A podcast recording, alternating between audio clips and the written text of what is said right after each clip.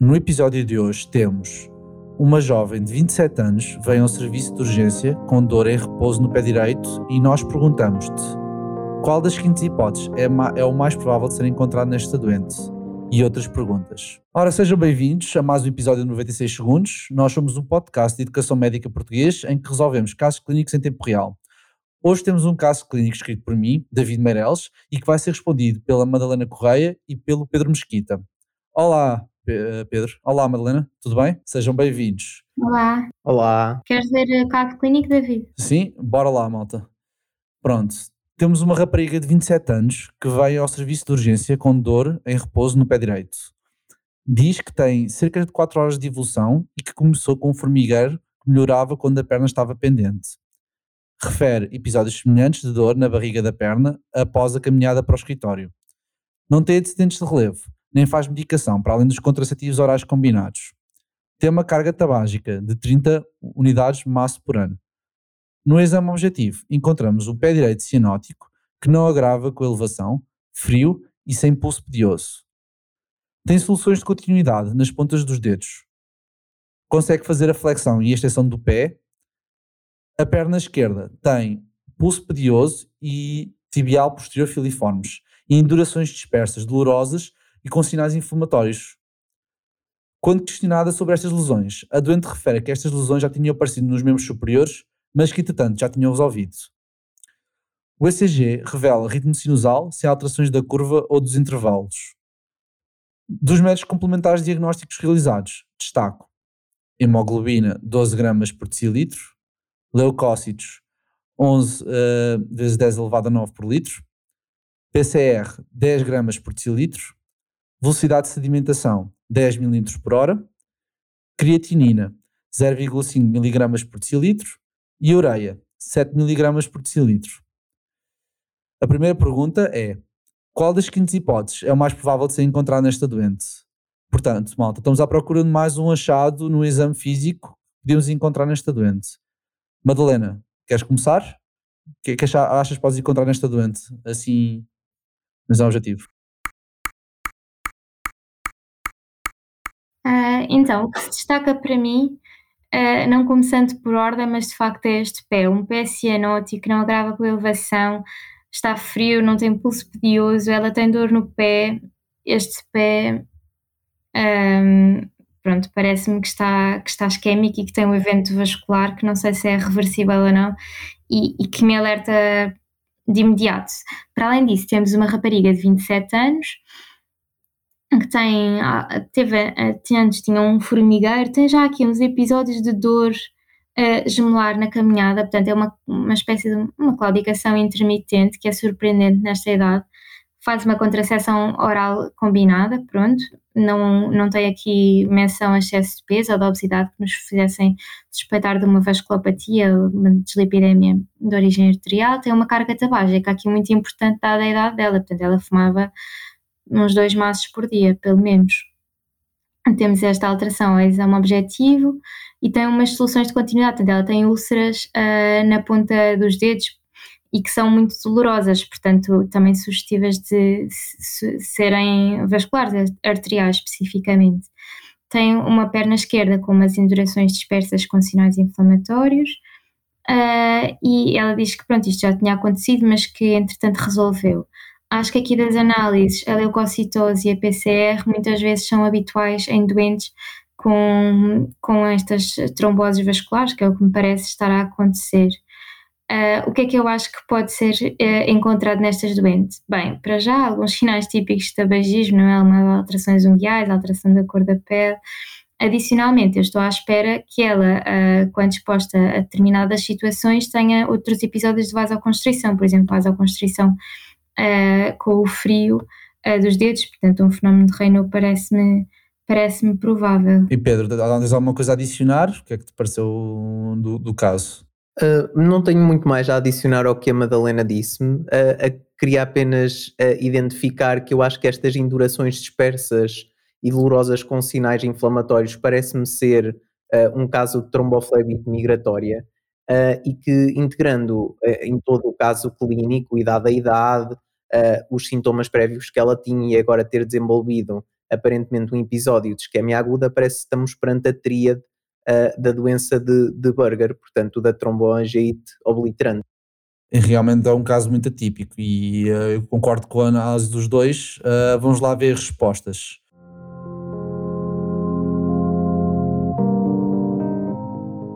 Então, qual dos seguintes hipóteses uh, seria mais provável encontrar nesta doente? Hipótese A, cianose dos dedos da mão com exposição ao frio.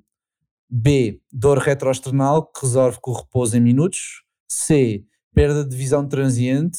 D, disfunção sexual.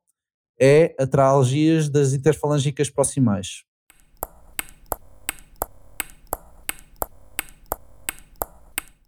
Sim, eu acho que sim. Diria a hipótese A, uh, pronto, saliento aqui que tanto a B como a C, no fundo, são, são parecidas, não é? É a obstrução de pequenas artérias por placas uh, lipídicas, a A, uma dor anginosa, e a B, uma artrite de células gigantes, bem, que é inflamatória, mas pronto, são artérias parecidas, digamos. A disfunção sexual também muitas vezes é, é causada pela dislipidemia, portanto, eu aqui estas três são, são parecidas, são mais ou menos causadas pela mesma coisa, e as atralgias, as interfalângicas proximais, pronto, são muito típicas da artrite reumatoide, que esta doente jovem tem, pronto, é jovem, é mulher uh, e é caucasiana, portanto podia ter, mas não, não parece que tenha outros sintomas. Pronto, então escolherias a sinose dos dedos da mão com exposição ao frio, certo? É, é isso, pronto. E está corretíssimo. É, esta menina ia ter um reino quando uh, tirasse as luvas uh, quando saísse à rua. Um, pronto, e mencionaste muito bem, tocaste em todos os pontos que eu queria falar das outras três, de, uh, das outras quatro hipóteses nomeadamente a B, C e a D, que são, derivam todas da mesma doença, ou seja, uma doença arteriosclerótica eh, difusa, já, já de uma evolução longa, e isto seria muito mais comum em pessoas muito mais velhas, de meia idade ou de terceira idade, que já têm fatores de risco cardiovascular muito pesados. Uh, tenho que também incidir que neste caso, uh, em doentes uh, deixem-me ser mais específico, em doentes que sofram desta doença, uma doença arteriosclerótica já bastante avançada, a causa de morbimortalidade muitas vezes é um infarto agudo do miocárdio e estes doentes, eh, pronto, na enfermaria, se alguém tiver a escolher cirurgia vascular ou, um, ou, ou tiver trabalhado lá, vocês vão notar que os doentes muitas vezes quando descompensam é por causa do infarto. Uh, passando à próxima pergunta. Então, uh, tendo em conta o caso que vocês ouviram, qual das quintas hipóteses é o mecanismo mais provável desta doença? Pedro, queres contribuir? Qual é que, na tua opinião, ou, na tua, ou do que te lembras, pode ser um mecanismo ou fisiopatologia desta da trombose obliterans, como tu disseste? Ok, claro. Um, então é assim, do que eu me consigo recordar, uh, eu lembro-me que, que, tem uma fisiopatologia particular, no sentido em que não se comporta como outras vasculites, ou seja, acaba por não ter uma causa propriamente, um, digamos, autoimunes, nem é mediada por ancas, por exemplo. Uh, eu penso que se trata de, de uma infiltração um, de, de, por, por neutrófilos, mas, mas, mas sem certezas, David. Pronto. Uh, Madalena, uh, qual é que é a tua opinião? Eu concordo. Pronto, eu associo muito as doenças um, a grupo por fisiopatologia, como já tinha feito a responder à, à questão anterior, e, e concordo, portanto, é, é uma doença que tem um comportamento muito inflamatório, curiosamente, apesar de não saber assim tanto sobre a sua fisiopatologia. É verdade, é uma doença que, cuja fisiopatologia se ainda desconhece, mas a, eh, a pergunta vai, a resposta vai se incidir sobre o que nós sabemos. Portanto, vou passar a ler as hipóteses. Hipótese A, embolização de um trombo proximal. Hipótese B, disrupção de uma placa aterosclerótica local. Hipótese C, infiltração da túnica íntima com neutrófilos. Hipótese D, destruição da túnica média por espiroquetas. Hipótese E, deposição de complexo antigênio anticorpo nos capilares.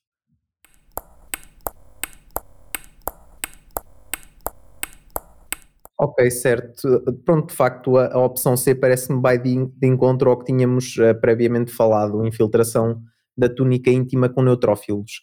Uh, relativamente às outras hipóteses, eu penso que a hipótese A, basicamente, a embolização de um trombo proximal, isto queria traduzir mais, portanto, as isquémias agudas normalmente se classificam-se trombóticas ou embólicas, correto?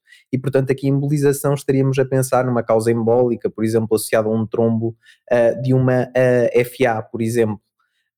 A parte da disrupção de uma placa aterosclerótica local seria exatamente a outra etiologia, uh, mas estaríamos a pensar mais no tal doente, como tu falaste, mais velho, com fatores de risco cardiovasculares, uh, que não, não parece ser, ser o caso. Um, a questão da, da, destruição da túnica por espiroquetas, ou, ou, quando falamos em espiroquetas, pensamos automaticamente em sífilis terciária e parece-me ser uh, claramente aquela uh, a vasculite uh, da, da, da sífilis terciária e que pode consequentemente até originar aneurismas a questão do, dos complexos antigênio-anticorpo faz-me sempre lembrar uh, a reação de hipersensibilidade tipo 3, uh, eh, ou seja, estamos a falar de doenças como o lúpus, uh, que, que, neste caso não, não, não, não, não é mediada por anticorpos, portanto não, não, não faz sentido neste, neste contexto. Está certíssimo, Pedro. Uh, eu queria só adicionar que, ao que o Pedro disse, que uh, pra, uh, sabemos que esta doença é causada por uma infiltração da túnica íntima do neutrófilos, que é uma infiltração difusa ao longo do percurso do vaso e que vão formando microabscessos na parede, de, ou seja, na túnica íntima dos, das artérias e, e, das veias também. Isto é uma afecção do, do, dos dois tipos de vasos, tanto das artérias como das veias. É por isso que nós assistimos a tromboflebites e, e migratórias e a fenómenos semelhantes e, e até um Raynaud. Um, pronto, passando à próxima pergunta. Qual é que é o próximo passo mais adequado na gestão desta doente? Uh, ora, David, isto é uma, uma doente, como eu disse, aquele pé preocupa-me francamente muito ela tem uma isquemia aguda de uma causa que se calhar não é das mais frequentes, mas que neste caso é claramente a, a causa que existe.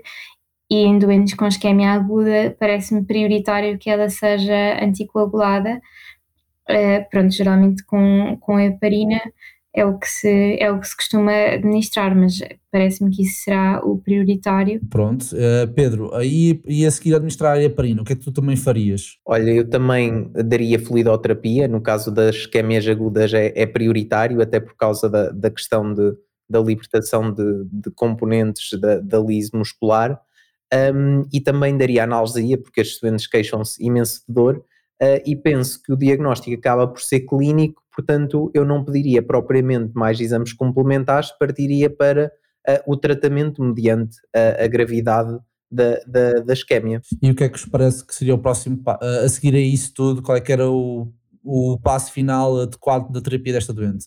Uh, faziam trombólise, uh, putariam, o que, é, o que é que cada um de vocês pensa? Ok, eu, eu posso começar. Uh, é assim, relativamente à classificação, existe mesmo propriamente uma classificação da isquémia que eu agora não me consigo recordar do nome. É, eu, eu, eu lembro-me, é a Lariz Fontaine, ou existe outra também, é a Rutherford, mas a Lariz Fontaine é mais usada na clínica.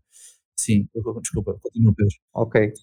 Uh, eu lembro-me que havia alguns sinais de alarme que, que, lá está, que nós tínhamos de estar atentos no caso para, pelo menos, uh, escolher uma intervenção mais agressiva como a amputação uh, que eu me lembro era a anestesia, que neste caso o doente apenas tinha parestesias, a paralisia, que a doente não tinha, ainda mexia ao pé, a rigidez, que ainda não, mas tinha uma cianose fixa com a mobilização, e isso sim chama-me uh, bastante a atenção uh, e uh, talvez ponderasse a questão da amputação, eventualmente antes de proceder propriamente à amputação, confirmasse também com um ecodoppler antes, Uh, mas, mas, mas penso que seria isso. E tu, Madalena, o que é que te parece? Uh, amputarias? Pedirias um ecodoppler? Um bólice? Eu acho que a tenta, uh, pronto, decidir amputar não é, não é uma decisão pronto, fácil. Ainda por cima com esta idade, não é? Uh, não é numa doente, numa doente tão jovem, mas, mas efetivamente não havendo viabilidade do membro, uh, porque isto não, Portanto, ela, ela não tem um trombo, não é? Não se pode fazer trombólise quando não existe um trombo.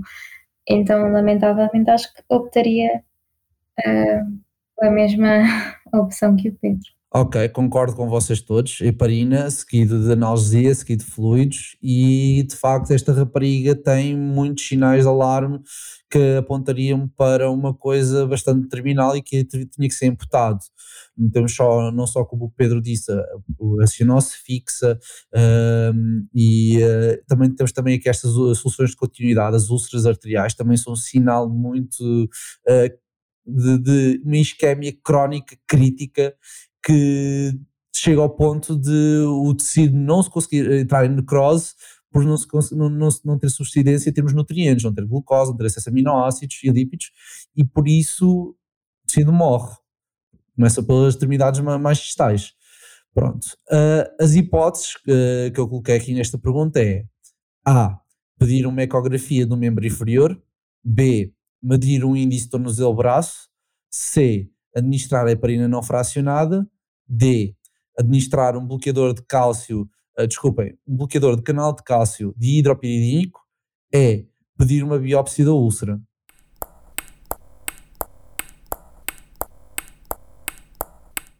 Madalena, uh, tu falaste aqui de heparina não fracionada, era essa que bloquearias uh, ou ficarias, ficarias na dúvida? Sim, a partir assim, acho que as outras pronto, são potencialmente aplicáveis em contextos agudos ou crónicos, mas não neste, contexto em particular, não é?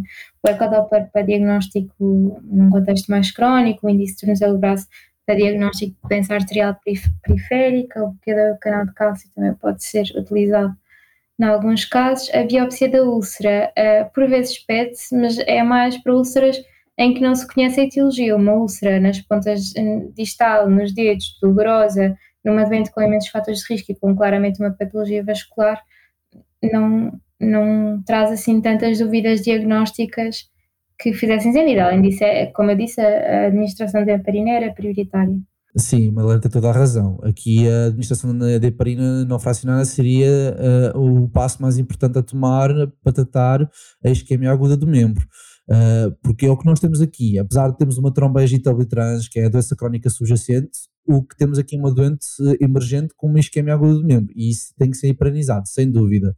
Uh, aqui a pedir a biópsia da úlcera, tem que só salientar que o diagnóstico da tromboangita obliterans é maioritariamente clínico, pede-se uma, um, um, um exame de contraste uh, para uh, de facto visualizar-se que há uma diminuição do calibre dos vasos ao longo do curso e isso permite, é uma, uma, é uma grande pista de diagnóstico, mas o diagnóstico definitivo e confirmatório da trombangite obliterans são sempre as biópsias da úlcera ou dos vasos.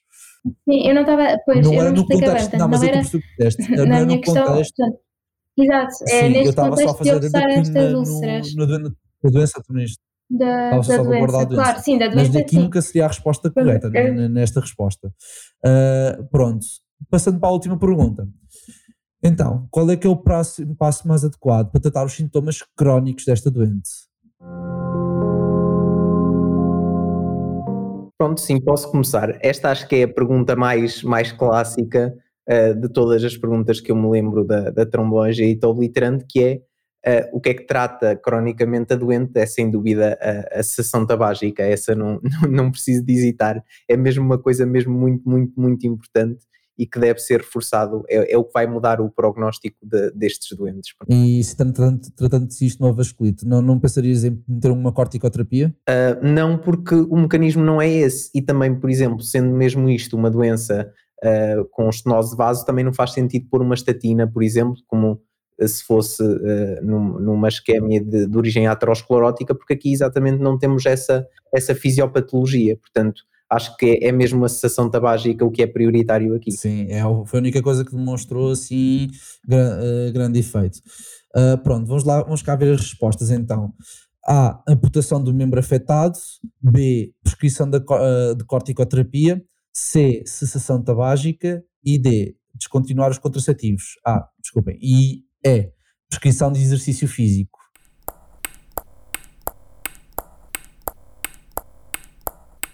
Pronto, o Pedro já, já falou disto e eu também já mencionei aqui brevemente que sessão tabágica é realmente o, o gold standard de terapia, o point of care e não há mais nada para estes doentes.